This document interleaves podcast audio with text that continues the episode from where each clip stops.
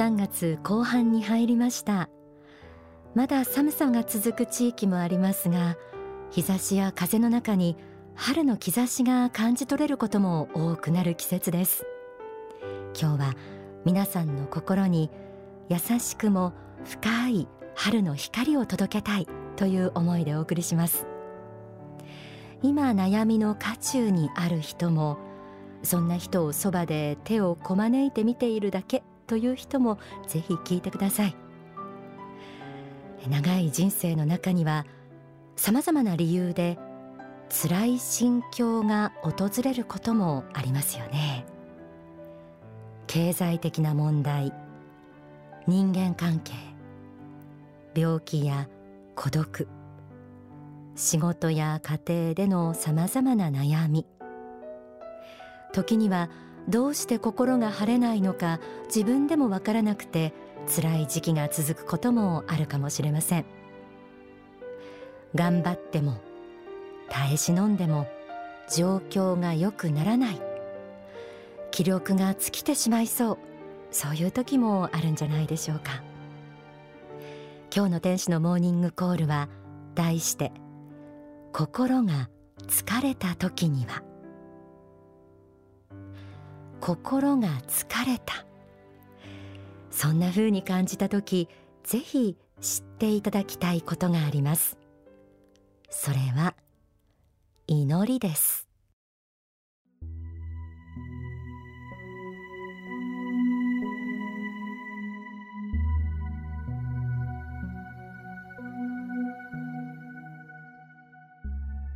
行き詰まった時迷った時道に迷って苦しんだ時打ちひしがれた時肉体的な生き方の中における自分の限界を痛切に感じた時そういう時には祈ってください。本当の意味で祈りこそがあなたに与えられた最初にして最後の手段なのです。人間にはこのような大きな力が与えられています。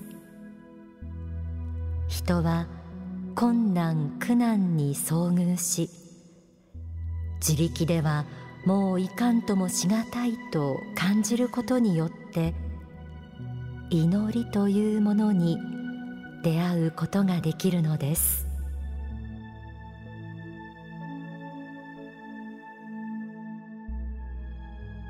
書籍希望の方から朗読しました。人間に与えられた最初にして最後の手段祈り。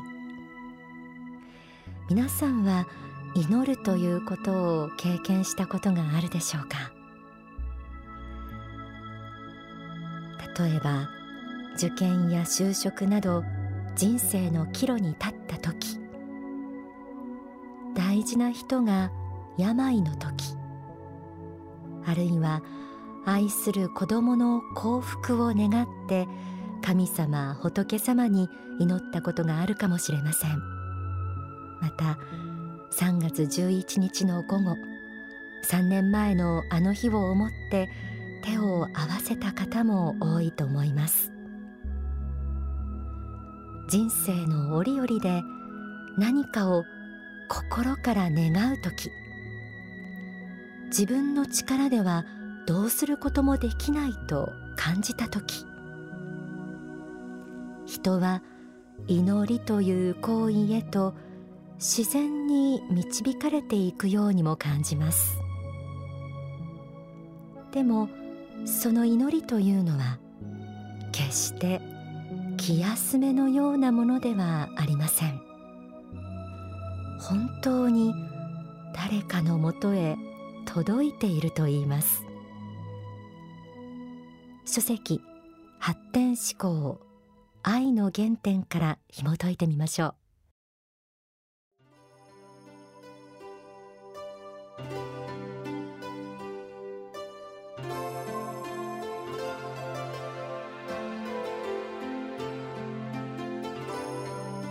仏は無限の存在です。すべてのものを可能にしていく力です。そしてその仏への願いを聞き届けるために数多くの光の天使たちが働いています。皆さんが祈った言葉は必ず霊界の誰かがキャッチしています。そしてその思いの性質祈りの性質が仏心の心にかなうようなものであるならば高級霊たちは何らかの助力をしたいと考えるようになるのです。高級霊の側に愛という思いがある以上祈りには何らかの答えがあると考えなければいけません。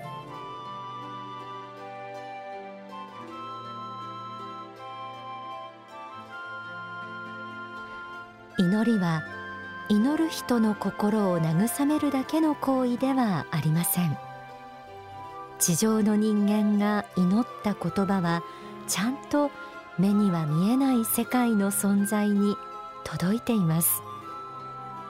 天使の心は地上で生きる私たちを導きたいという愛の思いで満ちています。たとえ地上で一りぼっちのように思う時でも人は祈りによって神仏や天使たちと通じることができる。これが仏が地上に生きる私たちに与えてくれた最初で最後の手段であり光の武器とも言われるものです。では悩みや苦しみの中で何を求め何を目指せばいいのかわからない時私たちは何を祈ればいいんでしょうか？限りなく優しくあれより感謝の祈りから一部をお聞きください。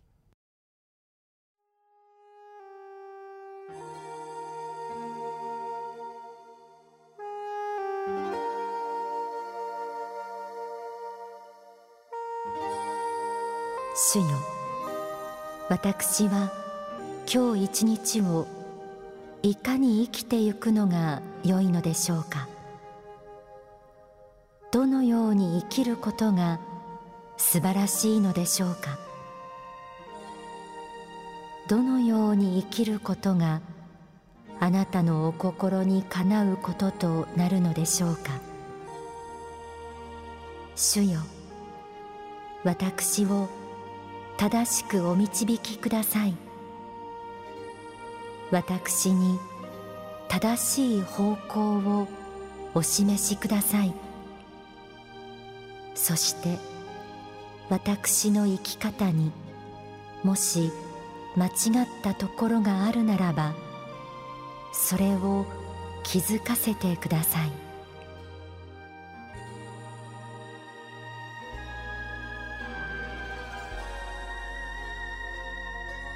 祈りの時にはどうか素直な心であってください。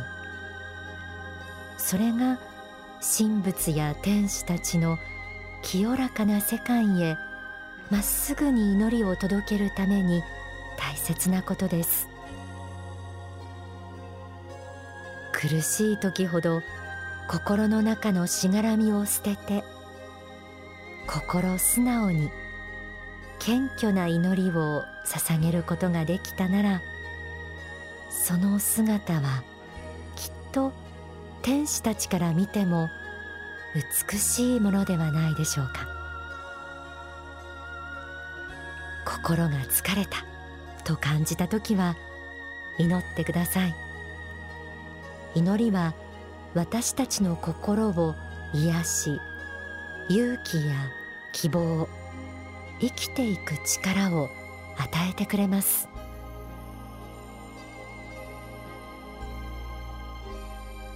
最後に悲しみや苦しみの中にある時ほど忘れないでいただきたい真実を永遠の法から朗読します。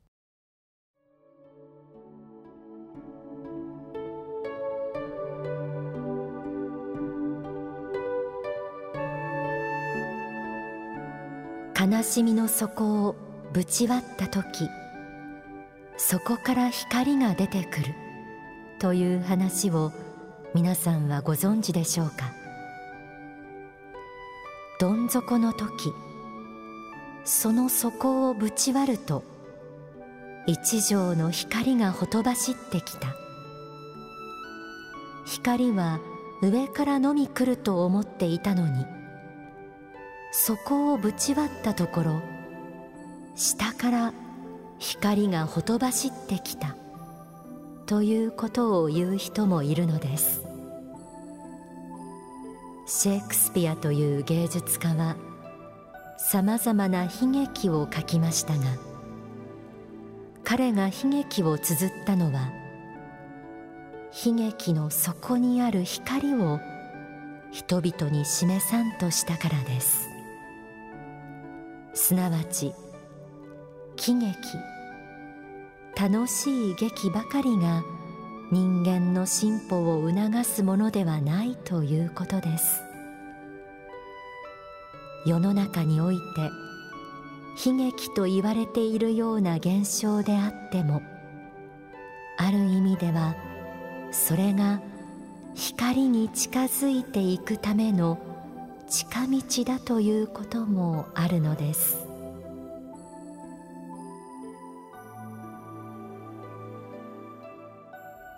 生きている中では幸福な時もあればそうでない時もあるでしょう。でもどんな時でもそこから光を見いだしていくことができると信じて仏や天使たちの方を向いて生きていくひたむきな心が必ずあなたを導いてくれるはずです。仏はいつも私たちを温かく見守ってくれています。ここで奇跡を感じようと題された大川隆法総裁の説法をお聞きください。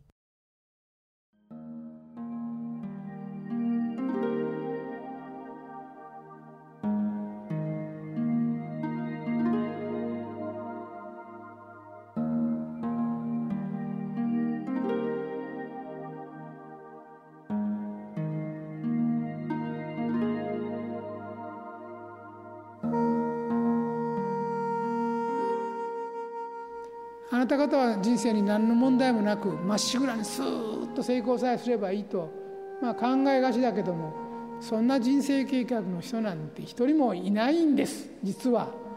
だからその進んでいる先にある落とし穴がたくさんあるんだけれども事前に教えるわけにもいかないんです。ここに落とし穴がありますよと最初から知ってたらそんなのはよくで取るの簡単なことでしょ？勉強にならないんですよだから意地悪だけども必ず引っかかる。必ず引っかかるんだけれども落ちた時に考えてくださいと。偶然落ちたんじゃないよと。落とし穴が掘られてありました。最初から。それはあなたに必要な落とし穴だから。そこに落ちてからお尻をしたたか打ってちょっと夜空を眺めて考えてください。そういう時期が人生には何度か必ず必要なんです。その時期を通り越さなければ本当の意味での自分も分からなければ他人も分からないんです。他人の気持ちが分からないんです。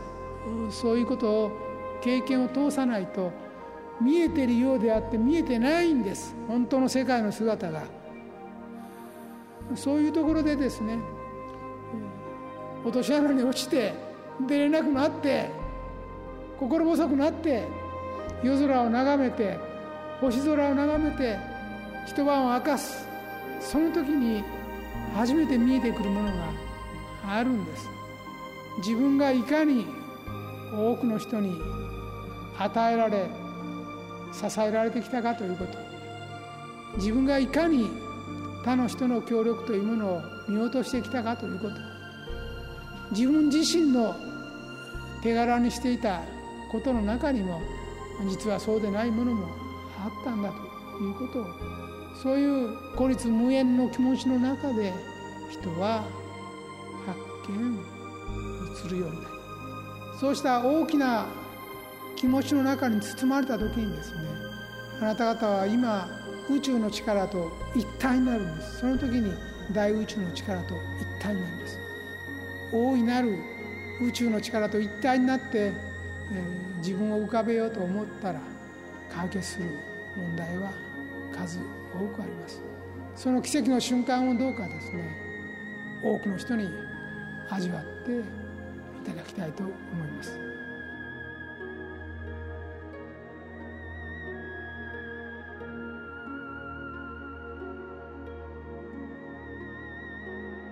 お聞きいただいた説法は書籍心を癒すストレスフリーの幸福論に収められています。えー、これまでも何度か祈りについてお送りしたことはありますが改めて皆さん祈りの力を信じてください。心素直に手を合わせ私を正しい方向に導いてくださいとか愛する人を幸せにしてください。そう祈る時必ずあなたにまたあなたが祈っている相手に光は注がれています。